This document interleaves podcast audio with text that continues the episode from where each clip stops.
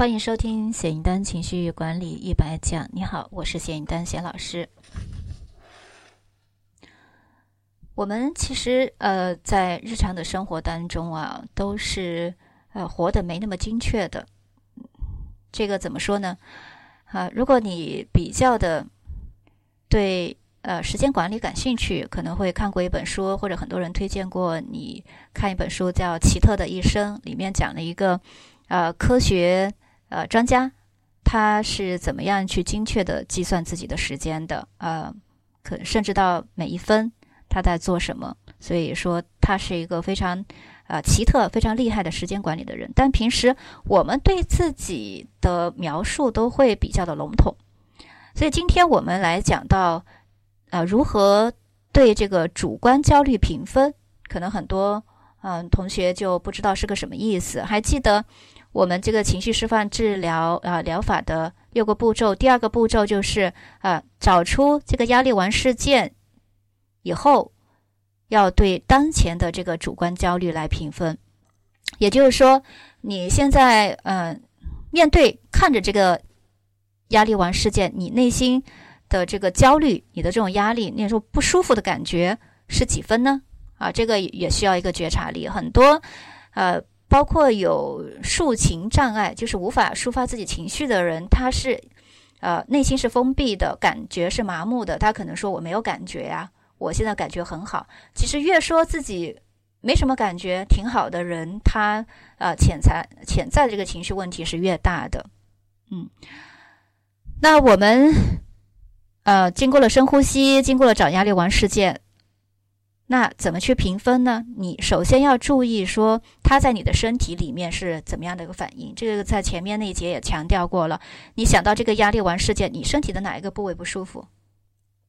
是你的头疼，还是你觉得呃如鲠在喉，就是你的喉咙好像有什么东西在压着，或者是你的心跳会加速啊，心会揪起来，就是很多人是胃啊，也有很多人是觉得呃肠胃肠胃嘛，悲伤肠，我们人在呃悲痛悲伤的时候，他的肠胃肯定是不舒服的，所以就是没胃口嘛。那你身体里。哪个部位有什么样的反应？你可以试着呢去给你的这种不舒服的感觉去打个分，啊，听从直觉就行了。它没有一个标准，没有一个呃依据啊。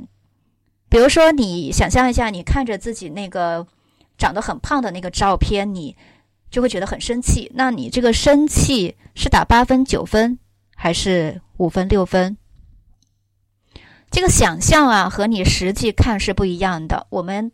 去做一个啊对比，那主观这个焦虑评分使用于衡量情绪的强度，